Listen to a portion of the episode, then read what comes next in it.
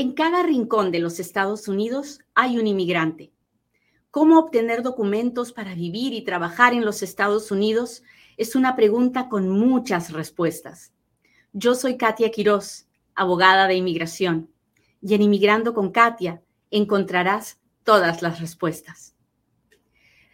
Generalmente, hasta el día de hoy, cuando una persona era detenida porque estaba indocumentada en los Estados Unidos, ya sea que la encontraron en la calle, que la buscaran en su casa, ya sea que la encontraran en un centro de detención, lo que fuera, pues generalmente la persona era detenida y si la gente decía, por favor, tengo hijos, no sé qué voy a hacer, al oficial de inmigración no le importaba porque realmente no, ellos no habían contemplado esa situación. Su trabajo era detener personas indocumentadas y detenerlas hasta decidir si se iban para su país, si las ponían en proceso de deportación para ver a un juez detenidas o si las dejaban irse a su casa para que hicieran el proceso de deportación desde su casa, ¿no?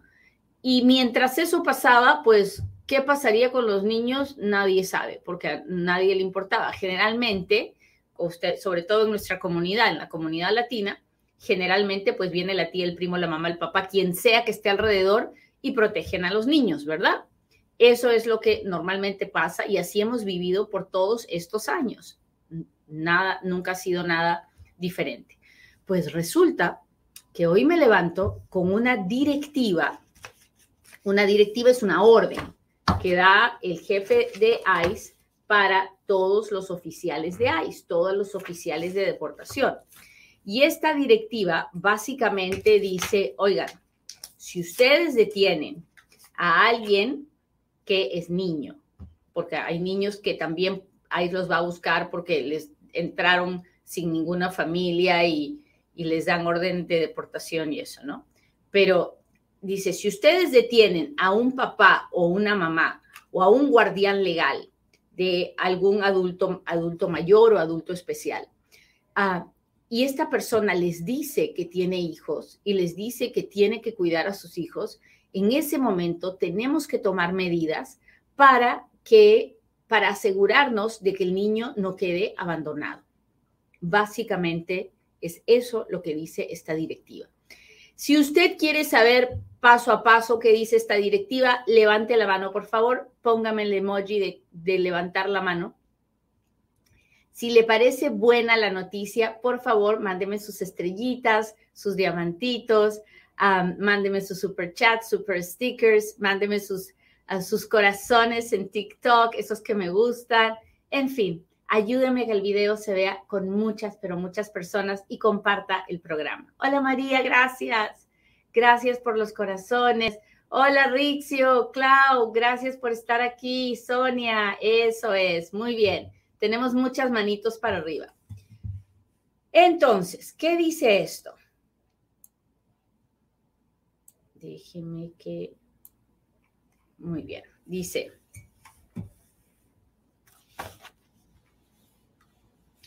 Lo primero que tenemos que dejar claro es que una detención de la oficina de ICE no le quita los derechos de padre a nadie. ¿Ok? El que, te, el que inmigración te detenga y te deporte no te quita tus derechos de padre. Así que un padre, sobre todo cuando es un padre de un niño menor de edad, es el que tiene que decidir dónde vive el niño, con quién se queda, si se va con usted a su país de origen o si se queda con algún familiar aquí. Esa, ese concepto es importante porque mucha gente dice, ay, si me deportan, me van a quitar a mis hijos. No, nadie le va a quitar a sus hijos. La única forma de que le quiten a sus hijos es que usted primero le haya hecho daño a los hijos. Y ser indocumentado no es un daño para ningún hijo. ¿Hasta ahí estamos claros? ¿Sí? Muy bien. Ah, entonces dice, esta directiva es para aquellos que son los papás o guardianes legales y que tienen la custodia de niños menores de edad o de personas adultas discapacitadas en los Estados Unidos ah, y sin importar si estas personas, si estos niños o estas personas adultas mayores discapacitadas son ciudadanos americanos. Eso no importa. O sea, no importa que tus hijos sean ciudadanos. Si tus hijos son inmigrantes, igualito se, les va a tratar de proteger. ¿Ok? Ah, también es para aquellos que tienen un interés directo en una corte de familia, una corte de eh, herencias, en, un tema de guardianía o del welfare de los niños. Ah, y sin importar el estatus de inmigrante. ¿Qué quiere decir esto? Que si usted, por ejemplo, y esto es, es importante, si usted está en medio de un divorcio, ¿ha escuchado alguna vez esa historia? Yo me estaba divorciando y de repente vino ahí y me tocó la puerta, ¿no? Que es muy probable que el, el, el, otro, la expareja sea la que está desesperada por hacerlo deportar para, para que deje de fastidiarlo y se pueda quedar con el niño o la niña. Bueno, si usted está en esa situación y se encuentra con ICE y ICE lo detiene por indocumentado y usted les dice, estoy luchando por la custodia de mi hijo, ICE no lo va a poder detener, no, no lo va a poder deportar sin darle la oportunidad de que usted luche por la custodia de su hijo.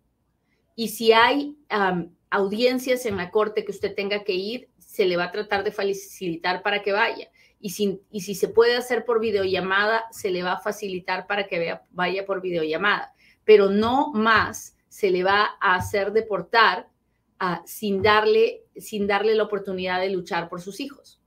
Esto es una buena idea, ¿verdad? Yo estoy muy contenta con esto que estoy leyendo. ¿Para qué le voy a decir que no? Cuénteme si a usted le parece igual.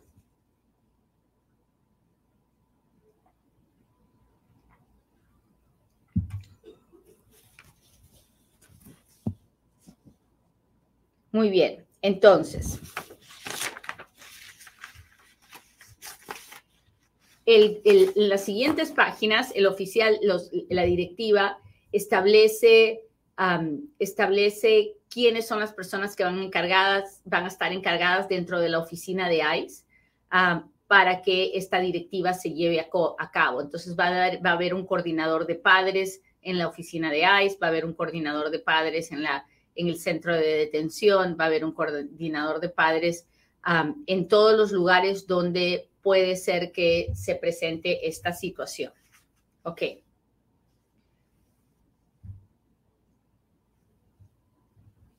Si dice, si el, si el inmigrante, si el adulto no ha cometido actos de negligencia contra el menor, contra el niño o, con el, o contra el adulto discapacitado, ICE tiene que darle la oportunidad a ese adulto de hacer las, ah, las ah, de tomar acción para dejar a ese niño bajo el cuidado de alguien. Entonces, si ICE llega a un lugar donde quiere detener a alguien y ahí hay niños, de ninguna manera se va a separar al niño de su madre o de su padre.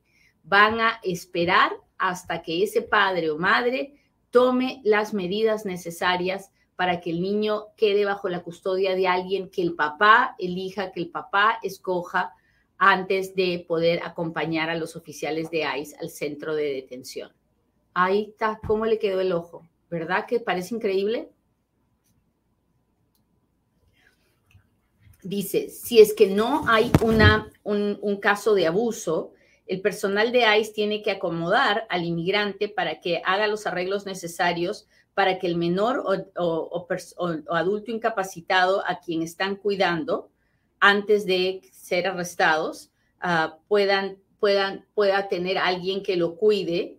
Ah, se debe identificar a esa tercera persona que el papá o la mamá está determinando y se debe guardar, se debe tomar cuenta de eso en el expediente del inmigrante si, el inmigrante no puede, no puede encontrar a nadie que se encargue del, niño o del, adulto discapacitado en el momento del arresto, ah, o si hay alguna indicación de que el niño puede haber sido abusado, maltratado por el padre o otro adulto que pueda, ah, se le puede haber pedido que cuide al niño, entonces en esas circunstancias solamente ICE va a contactar a la oficina del welfare para que venga a ayudarles a tomar cuidado del niño, pero solamente cuando el niño se ve que ha sido maltratado. Si el niño no se ve maltratado, el papá es el que va a decidir qué pasa con ese niño. ¿Ok?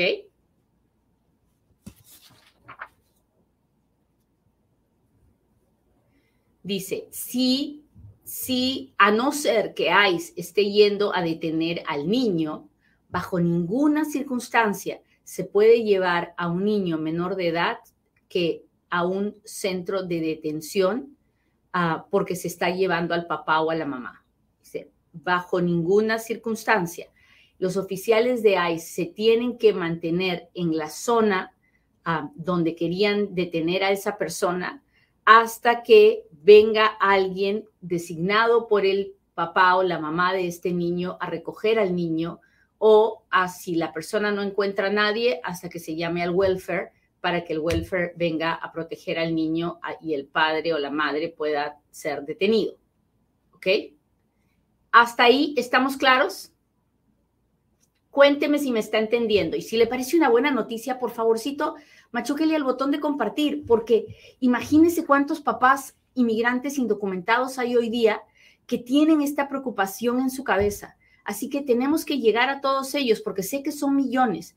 Yo sé, inmigrando con Katia lo ven un par de millones, pero no es suficiente. Necesitamos llegar a más. Y no puedo hacerlo si usted no lo machuca al botón de compartir. Ok. Dice, uh, en circunstancias limitadas, o sea, en raras circunstancias, cuando la detención es apropiada, o sea, cuando se puede detener a, este, a, este, a esta persona, es el, el, la oficina de ICE tiene que hacer los, tomar las medidas para que esta persona esté en un lugar cerca a donde están sus hijos o el adulto que ellos, el adulto discapacitado que ellas, que ellos cuidan. Entonces, si a usted lo detienen en Las Vegas y sus hijos están en Las Vegas, pues que lo que, que se quede detenido en Las Vegas, ¿no? O sea, y esto por qué lo están diciendo? Porque muchas veces cuando no hay espacio en Las Vegas, lo mandan a California o lo mandan a Arizona. Y de esa forma, el niño o el adulto discapacitado, pues está súper, súper lejos de su papá o de su mamá. Entonces, lo que ICE está, está diciéndole a los oficiales es, no separen a los niños de sus padres, aunque tengan al padre detenido, pónganlo en un lugar donde el niño pueda visitarlo, donde si el papá tiene que ir a una corte a luchar por la custodia del niño o la niña, pueda ir o pueda presentarse. ¿Cómo le quedó el ojo? Ok. Luego, la directiva habla y da detalles de cómo se va a tratar a un, a, un papá o a una mamá que está en, que necesita ir a la corte por el bienestar del niño, ¿no? Ah, cuando la, la, mamá o el papá que se ha detenido está eh, tomando clases o haciendo cosas para que le devuelvan la, uh, la tenencia de sus hijos. Uh, aquí la directiva ordena que ICE ayude a ese inmigrante a hacer las clases que tenga que hacer, a presentarse las veces que se tenga que presentar para que le devuelvan la tenencia de sus hijos. Esto usted dirá que, bueno, es que usted tal vez no lo sabe, pero hay muchas situaciones muy tristes, muy tristes, donde si un niño sufre algún tipo de abuso, uh, tal vez no por los padres, pero a los padres se les manda tomar clases para saber cómo proteger más a sus hijos. Entonces, mientras eso pasa, el, el, gobierno toma el control, la potestad legal del niño hasta que el padre demuestre que realmente está interesado en cuidarlo. O hay padres que tienen alguna enfermedad de adicción, de alcoholismo, de drogas, que tienen que demostrarle a un juez que están aptos para, para criar a sus hijos. Y entonces, en todas esas situaciones, ICE lo que está diciendo es, tenemos que ver siempre, uh, tenemos que preocuparnos por el interés del niño y el interés del niño, si es posible, es la reunificación con sus padres. Entonces, eh, aquí ICE está dando las directivas para que se trate de ayudar a la reunificación del padre y de los hijos um, lo más posible, ¿no? Um, luego, en el siguiente capítulo se habla de la visitación, de la visitación de los niños a los padres en los centros de detención. Y si, el si el inmigrante quiere y va a luchar por su caso y va a estar detenido, se, se, le, pide al, se le pide al oficial de ICE que coordine la visitación de los hijos a los padres si es posible de forma personal y si no, a través de cámaras de video para que los padres se encuentren conectados a sus hijos.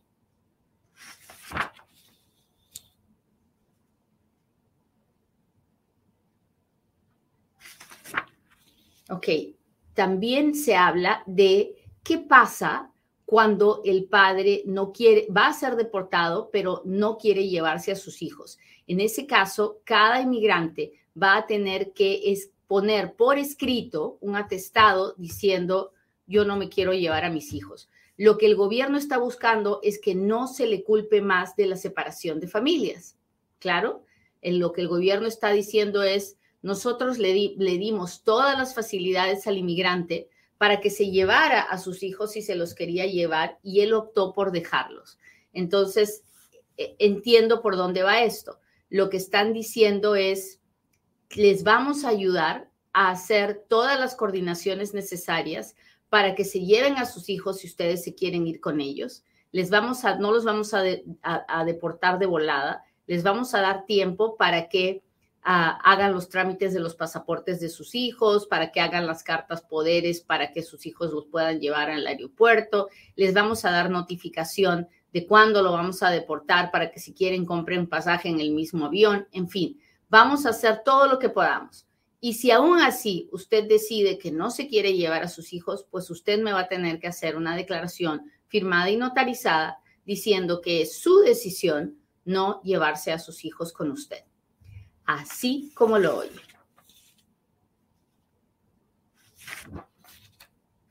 Ahora, ¿qué pasa si yo decidí dejar a mis hijos en, los Estados Unidos y me deportan? Porque me, me tienen que deportar. El gobierno está diciendo esto. Si usted ya fue deportado, pero usted está luchando por sus derechos de padre, o usted tiene que ir a una corte para, para una corte del welfare de los niños o una corte de custodia o cualquier situación de estas, o usted está haciendo algo para recuperar la, la, la patria potestad, la guardianía de sus hijos, le vamos a dar permiso en la forma de parol para que usted entre a los Estados Unidos a cumplir con esa corte, a cumplir con esa audiencia o ese trámite que necesita hacer para ah, reunificarse con sus hijos. Ahora, este parol no va a ser un permiso para que entre y se quede el tiempo que quiera. Este parol va a ser un permiso para que usted entre puntualmente a ir a la corte que tenía que ir y se salga. Y le va a costar a usted su dinero. El gobierno no va a pagar nada ni le va a ayudar nada pero le va a permitir luchar por su familia de todas las formas habidas y por haber. Esta, esta directiva de verdad que está muy bonita. Ah, ojalá que la pongan en práctica inmediatamente. Veo difícil que, ah, que pueda ser cancelada porque está ah, concentrada en el interés de los niños y las personas eh, discapacitadas Ah, si bien hay algunas, ah, hay algunas cosas que suenan demasiado bien para ser verdad, yo le pido a Dios que de verdad se, se ponga en práctica. Creo que ah, ayuda mucho a darle tranquilidad a los padres, a los, a los buenos padres, de saber que no van a perder a sus hijos de ninguna manera por ser detenidos o ser deportados. creo que le quita el poder a aquellas parejas que se están divorciando donde uno es indocumentado y el otro no, y la pareja con papeles cree que tiene más poder porque tiene papeles. Esta directiva ayuda mucho al inmigrante que está luchando por la custodia de sus hijos. Así que es, una muy buena noticia. Yo espero que a usted le haya gustado tanto como a mí y ah, espero que lo comparta, que entienda que en sus redes sociales o en los grupos donde usted está, puede haber algún padre o madre que está preocupado por este tema. Así que me parece un programa muy lindo para compartir. Muy bien, ahora sí, hágame sus preguntas porque ahora es cuando Katia responde.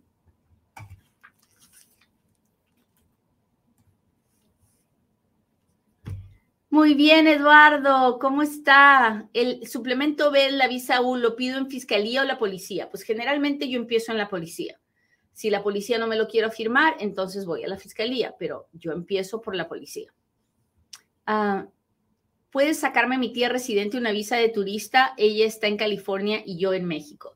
Ningún familiar nos puede sacar una visa de turista. La visa de turista es algo que usted tiene que hacer individualmente si usted es adulto o que sus padres pueden hacer como sus guardianes legales si usted es menor de edad. Pero ah, es, es ningún, ningún familiar dentro de los Estados Unidos le puede pedir una visa de turista.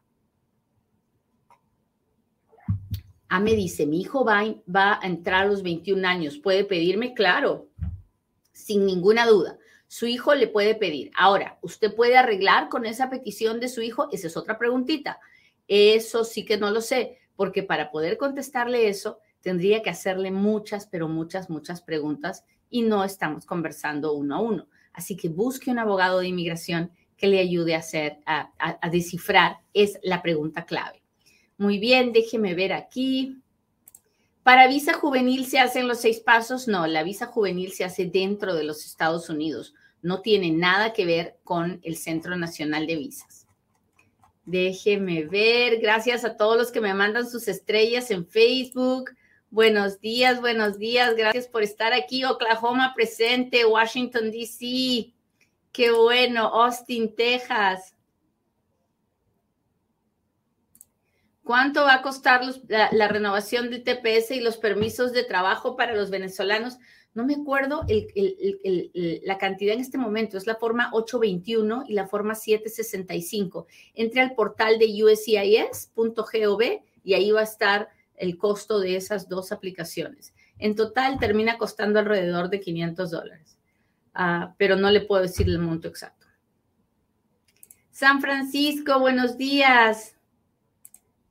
Los menores bajo TPS también necesitan renovar el permiso de trabajo cada 18 meses.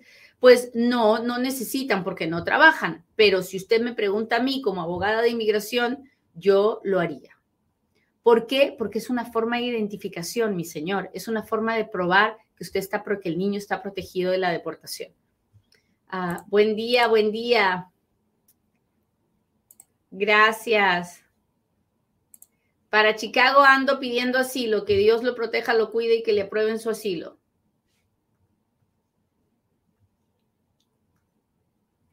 Ronald dice, let me say hello from San Fernando. Gracias. Buenos días.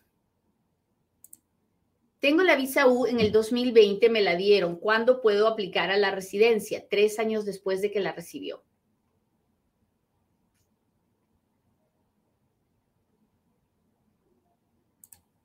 Ah, me dieron la visa, um, apliqué en el septiembre del 2016, cree para la visa U, cree que este año me toque.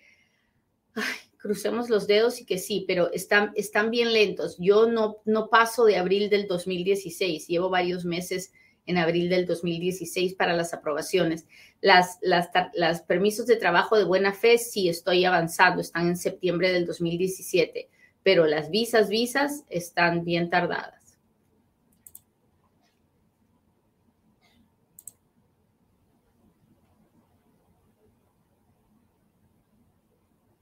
Abogada, ¿cómo es el proceso de la I-929? ¿Cuánto tarda y tengo que salir del país? Ah, la 929 se pide cuando el, familiar, el esposo o esposa que tiene visa U ah, está listo para pedir la residencia y todo sucede dentro de los Estados Unidos. Por favor, busque un abogado. Es complicado, así que no se vaya a estar haciéndolo con un llena papeles. Déjeme ver cómo están mis amigos de TikTok. ¿Dónde está mi gente de TikTok? Por favor. Mándeme sus diamantitos. Ah, tengo visa de estudiante, me afectaría el caso si dejo de estudiar. Claro, si deja de estudiar, pierde la visa. Tengo visa T de tráfico humano por dos años, puedo aplicar a la residencia. Pues depende de el, em, si la oficina de la policía o la oficina que investigó el caso terminó la investigación. Si la oficina terminó la investigación, no hay que esperar nada. Inmediatamente uno lo puede hacer. Ah, Déjeme ver. Ay, ay, ay.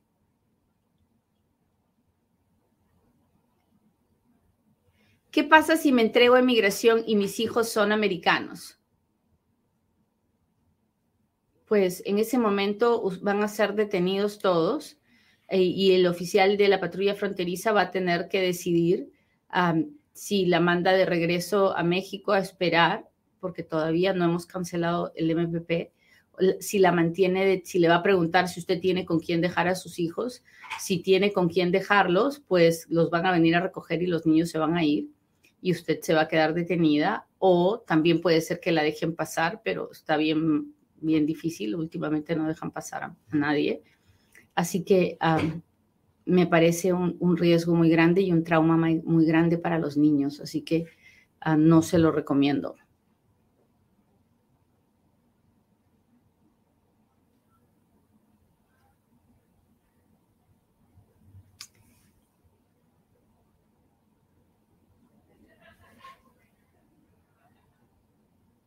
Déjeme ver otra pregunta.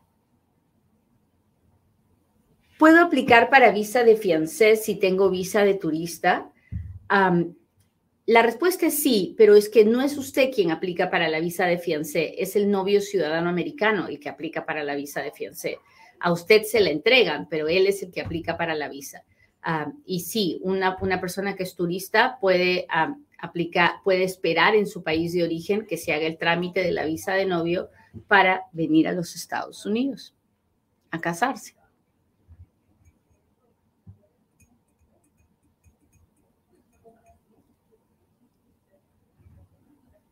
Una pregunta, ¿me puedo ir a mi país con mis hijos que no nacieron aquí? Sí, claro. Se puede ir a, a, su país con sus hijos que nacieron aquí y se puede ir a su país con sus hijos que son inmigrantes también. Sus hijos son sus hijos. Esa es la parte más importante de, de esta directiva, que nos recuerda que nuestros hijos son nuestros y el ser inmigrantes y el estar indocumentados y que me quieran deportar no me quita mis derechos de padre. Ahora, ¿cuándo es que me pueden quitar a mis hijos? Cuando hay evidencia de que mis hijos están siendo maltratados, porque en ese momento su derecho de padre o de madre no es más importante que la salud y la seguridad de ese niño.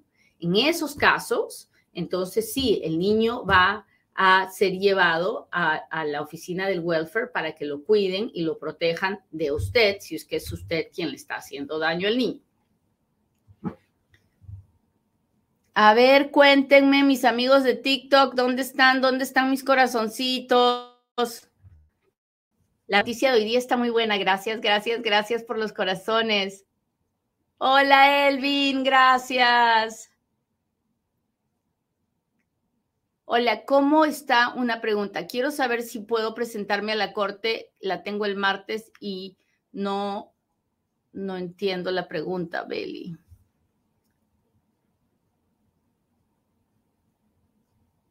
Usted siempre se puede presentar a la corte. A mí, en la corte no, no la van a detener, no la van a deportar. En la corte usted se presenta y el, juez primero le va a tomar sus, sus, ah, sus autos para saber quién es usted, luego le va a decir que, le va a preguntar qué es lo que quiere pedir de, para, de beneficio para quedarse en los Estados Unidos, luego le va a dar una audiencia para determinar su caso y si el juez se lo niega, le va a dar una orden de deportación. Y si el juez le da el beneficio, pues le va a dar lo que usted pide, el asilo, lo que sea Ah, y si le da la orden de deportación, usted sale caminando ese día de la corte, no es que ahí la detiene nadie.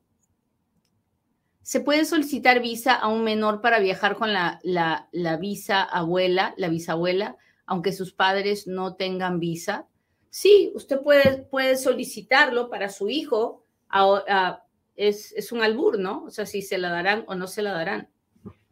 Gracias, Mayerlin, por compartir el video. Muchas gracias. Laura Franco compartió el video. Muchas gracias. Por favor, escríbame sus preguntas una sola vez, porque si no, pierdo el tiempo buscando preguntas nuevas. Ah, yo tengo un caso de residente permanente por parte de mi hija. Lo raro es que mis abogados han solo y ya no, ya no puedo entender, René. A ver.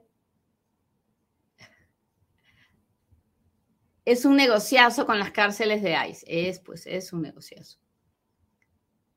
tengo 22 años en Texas, no récord criminal, fui abusado por mi pareja, ¿cómo puedo arreglar? Bueno, tiene que buscar el reporte de la policía y llevárselo a un abogado de inmigración para que le explique si se puede o no se puede. Por ahí empiece, por ahí empiece. Déjeme ver si tengo más preguntas aquí.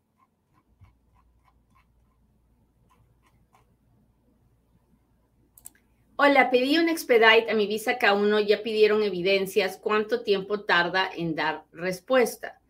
Ah, no lo sé, Salomé. Si usted ya les contestó, ah, pues esperemos que un mes o dos meses a lo mucho. Hola, buenos días. ¿Qué pasa con los que aplicaron para el DACA? Fueron a sacar sus huellas, pero no alcanzaron a recibir nada. Pues todavía no sabemos porque el DACA está en litigio. Entonces tenemos que esperar la decisión del juez para saber qué va a pasar con ellos. ¿Puede mi pareja pedirme si es residente y, los dos vivimos en Estados Unidos? si ustedes se casan, él puede hacer una petición por usted, pero si usted está indocumentada en los Estados Unidos, usted no puede arreglar dentro de los Estados Unidos. Así que hablen con un abogado en persona antes de hacer cualquier cosa. Muy bien, muchachos, les agradezco mucho que me hayan acompañado hoy día. Le pido a Dios que hoy sea un buen día para cada uno de ustedes y que puedan darse tiempo para ustedes. Si le gusta cantar, cante. Si le gusta bailar, tómese un tiempito para bailar. Si le gusta salir a correr, corra. Haga algo que le llene el alma a usted. De ese tiempo para usted. Muy bien, nos vemos la próxima en otro Inmigrando con Katia. Bye.